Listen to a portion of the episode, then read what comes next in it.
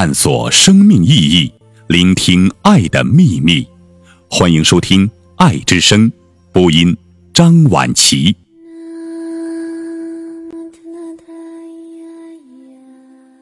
母亲生命垂危，儿子却让他死。关于死亡，我们必须颠覆认知。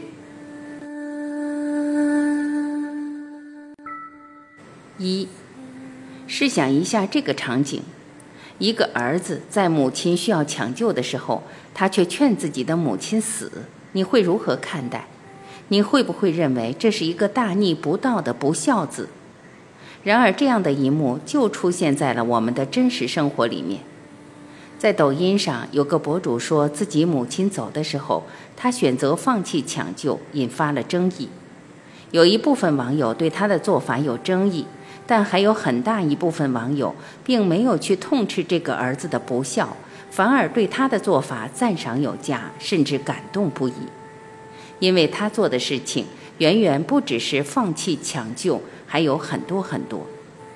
他在母亲身患绝症前的一个月就放下自己的工作，天天陪着母亲。他一直静静地陪在母亲的身边，陪她说话、聊天，问她还有什么事情想要交代自己。当他知道母亲与自己的姐妹之间还有些误会没有解除的时候，他立刻找到那几位姐妹，与他们交谈，消除了他们和母亲之间的嫌隙，解开了母亲的心结。他做这些不仅仅是为了完成母亲的心愿，更是在用行动去告诉母亲：“你的孩子已经长大成人，可以独当一面的帮你解决事情，你不必再担忧他以后的人生。”除了帮助母亲心安，他也对母亲诉说了很多自己的抱怨。他说自己在童年时，母亲的很多做法给他带来了深深的伤害，影响了他。病榻上的母亲听到这些后如释重负，诚恳地向他道歉。如果我知道会是这样，我当时肯定不会这么做。随着这句话一出口，母子之间最后那一点隔阂也随之消失。两人流着眼泪抱在一起，完成了最后的谅解。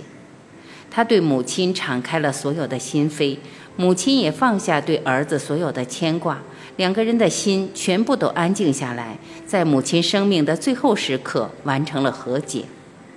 当这个母亲油尽灯枯的时候，她握住儿子和丈夫的手，用尽全力想要在离世前再多看自己所爱的人几眼。然而，即便是这样简单的坚持，却也极大地消耗着这位母亲的精力。她忍不住大口大口吐血。看到母亲吐血，儿子关切地问了一句：“您很难受吗？”母亲点点头说：“很难受。”看到母亲这么痛苦不堪，儿子终于说出了那句残忍的话：“能不能坚持？如果不能坚持的话，那就走吧。”于是，这位母亲又看了看儿子，用尽最后的力气点了点头。在示意家人和医生不用抢救之后，她紧握住丈夫和儿子的手，静静地离开了人世。就像是一场仪式，虽然是生死告别，但没有那么悲伤，没有那么痛苦，反倒是逝者和生者的内心都获得了一种充足的安宁感。他的父亲和所有亲戚对母亲的最后记忆都是温和的，不留遗憾的。他说出了那句让人感动的话：“生命结束了，但爱永存了。”他的母亲是带着一种坦然和体面走的。人人都说生死两相憾，但这个儿子却与母亲一同选择了一种生死两相安的告别。一直以来，我们中国人都有句影响很深的俗语，叫“好死不如赖活着”。在很多人看来，自己的亲人即便是患上了不治之症，即使是痛苦不堪，也应该一味地延长生命，不然就是不孝，就是大逆不道。但这个儿子他并没有用过度的抢救给母亲带来痛苦，而是完成了他的夙愿，为他安排好一切事宜，让他没有遗憾的安静的离开。这不得不让人心生感动。其实我们认真想想，在很多情况下，对那些绝症病人来说，多活一天就等于多受一天折磨，还不如让这个过程温和一点、体面一点，用有限的日子多陪陪亲人，尽量去提高他们最后生命的质量，让他们没有遗憾和痛苦走。这难道不是一种更好的选择吗？正如林清玄曾说：“如果人能快乐地归去，死亡就不能杀人，反而是人杀掉了死亡。生命是不能一味地按照时间长短来衡量一切的。最后，生命的质量是我们更应该反思和重视的事情。”二，曾经在知乎上看到一位医生讲过一个故事：一个年轻的小伙子是腹腔肿瘤晚期患者。可因为他的父母不愿意他离开，于是就靠着现代医学让他单纯延长生命。在这几个月里，为了维持生命，他被开了三刀，浑身插满了管子。有些管子是为他输送营养与血浆，而有些管子则在排出肿瘤坏死所产生的各种污秽。虽然是不治之症的晚期，但他的感受却一直很清楚。他每天极其痛苦。亲眼看见那些东西在他的眼前流动，而且每次维持生命的换药也让他生不如死。可换药又是必须的，如果不换，他的身体就会被泡在那些污秽之中。于是那个年轻人就这样在痛苦中煎熬，不断地看着自己的生命在管线内液体的流动里一点一点地消耗，看着深爱的父母在旁边把眼泪一滴一滴地流尽。那种痛苦的感觉，真的连万箭穿心都很难形容。后来，那个年轻人一直熬到了那年的春节走了。当主治医生休完新年假回来上班的时候，发现年轻人的病床已经空了。那一瞬间，医生愣了一阵，随后长舒一口气，反而感到替那个年轻人的解脱而感到释然。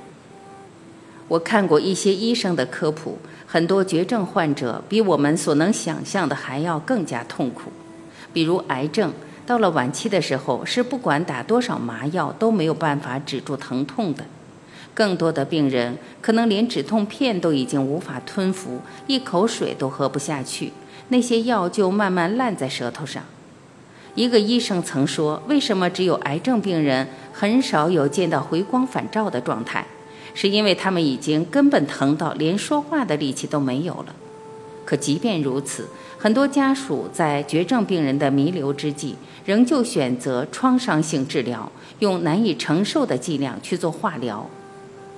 央视曾经做过一个专题：癌症的过度治疗徒增患者痛苦，里面有很多患者最后都是带着痛苦和折磨走的。北京安定门中医医院院长刘文华也曾提到过，我国每年三百万去世的癌症患者当中，有百分之八十都有过度治疗的可能。很多晚期患者不适合做化疗，却在家属的要求下去做，最终导致病情恶化。也就是说，本来一些癌症患者目前情况还是不错的，反而是因为过度治疗、过多的创伤性治疗。导致肿瘤反扑，从而加速了他生命的结束。所以，很多医生在得知自己得了癌症之后，就会选择和普通人不一样的方式。比如，发明了肺癌靶向药塞瑞替尼的美国科学家汤姆·西哲博士，他自己却是一位大肠癌患者。在得知自己的疾病之后，他索性放下了一切，用自己喜欢的方式度过最后生命。参加公益活动，甚至还报名参加了一场铁人三项赛。马西哲博士最后在一七年去世，直到生命结束前的最后一刻，他都没有后悔过自己的决定，因为他在患癌之后过的依旧是一种高质量的、有意义的生活。我们很多人在讨论起幸福的时候，首先想到的总是我们的人生有多么幸福，我们拥有多么温馨的家庭，有着多么崇高的理想，看过了多少亮丽的风景，但我们却很少想过最后生命是否幸福。二零一五年《经济学人》的年度死亡质量指数报告中显示，在八十个接受调查的国家中，中国仅仅排名第七十一位。在倒数十位之列，不得好死成了许多人心中永恒的痛。我们这一生会思考很多东西，思考快乐，思考痛苦，思考活着的意义，却极少思考死亡。但其实我们最后的生命是用什么方式度过的？我们最后留给世人是什么样子，才是我们最应该考虑的。生命虽然短暂，但我们应该学会用最好的方式去告别。三，曾看过这样一部纪录片。一个叫西蒙的英国男人，曾是剑桥大学的高材生，但是却患上了可怕的渐冻症。曾经酷爱登山和滑雪的他，却不得不坐上轮椅，甚至连拳头都无法紧握。曾经精通四国语言的他，在患病之后，连说出一个完整的单词都变得异常困难，只能靠朗读机和写字与家人交谈。但很快，他连笔都很难握住，连按钮也很难按下。病情越来越严重，他每天都生不如死，痛苦万分。最后，他做了一个决定：与其每天被病魔折磨得死去活来，还不如用自己想要的方式度过最后的生命。他在家里举办盛大的聚会，所有的好友、家人悉数到场。每一个来参加他聚会的人脸上都洋溢着幸福的笑容，他们一一与西蒙拥抱，向他祝酒，从头至尾都没有说一句多余的话，也没有任何人说出悲痛的告别词。而没有语言能力的西蒙就静静地坐在那里，朝每一位宾客笑着点头致意。他还做了很多很多想要做的事情，让自己不留遗憾。最后，在生命的尽头，他走进了瑞士那家终结他生命的医院。他让药剂师把毒药调好，准备滑动了那个毒药的开关。他躺在柔软的病床上，看着医护人员忙前忙后，仿佛自己只是来医院看感冒一样平常。打完点滴就可以回家，整个人都非常坦然。他用笔在纸上写下一句。我一点也不害怕死亡，这是一种解脱。写完还笑了起来。他向每一个他所爱的人道别。他用朗读机对妻子说：“能够遇到你是我一生中最大的幸事。”他还安慰妻子说：“自己很庆幸能用这样一种来得及的方式和你告别，而不是在一场车祸里瞬间离去，连好好告别都做不到。”他对母亲说：“很感谢您这辈子能做我的母亲。”在场所有的人都哭了，但他们都很支持他的决定。最后，他在妻子的怀中安详地离开了人世。他的母亲说：“他西蒙并不是一个懦夫，他很勇敢。但我们也得记住，能坚持到最后的人都很勇敢。”这个九十岁高龄的老人平静地接受了儿子的离世，并且能心如止水地把这段往事说了出来。所以，用自己想要的方式直面死亡，不害怕，不退却，不留遗憾，这或许是死亡本身让我们思考的意义。我忽然想起了那个得了胰腺癌的台湾名嘴傅达人。在生命的最后时刻，他向这个世界告别，最后喝下毒药，安详睡倒在儿子的怀里。他生前的最后一句话，还不忘开开玩笑。他举着药杯问医生：“一口吞吗？两口可以吗？”这两个人的故事给了我极大的震动。我从他们的死亡里感知到了一种强大的力量。原来死亡并不像我们从前想象的那样可怕，它竟然也能够如此幸福，如此美好。四，我今天之所以要讲西蒙和富达人的故事，并不是说我们所有人都要按照他们的方式。我想说的是，它带给我们的教育和反思。其实死亡也不一定就是一件恐怖、绝望的事，它也可以是平静的、安详的、充满爱的。人这一生中，如果死亡已经是确定无疑的事，那我们为什么不重新换个方式去认识他们？死亡所能结束的只不过是人的生命，但在生命之外，还有我们在这世间所见的、所创造的、所爱的一切。就像岩壁上的划痕一样，永远地刻在我们和那些记得我们的人的心里。生命就像是一场聚会，每个人都在这场聚会中享受自己的人生，与他人建立联系，去感受爱。而那些先一步退场的，无非是奔赴了下一场聚会而已。总有一天，我们也会和他们相见。所以，我们要做的，就只是学会为那些先走的人披上一件风衣，替他们戴好帽子，平静地与他们告别，让他们带着爱离开。其实，所谓的生死，也就是爱的一种延续。死神可以剥夺人的生命，却永远剥夺不了人与人之间的爱。面对亲人离去，不要哭泣，不要悲伤，去鼓起勇气向他们表露爱。肯定他存在过的意义，让他明白，他所活过的岁月，就是给我们日后的人生路途上照亮的灯盏。纵使天人相隔，纵使命里有尽头，我们的生命中也会永久留着彼此的位置，在接下来的路途里，提供给我们更多前行的力量。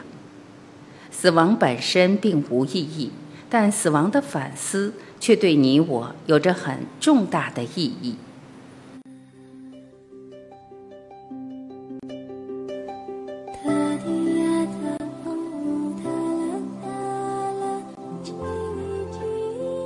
感谢聆听，我是晚琪，再会。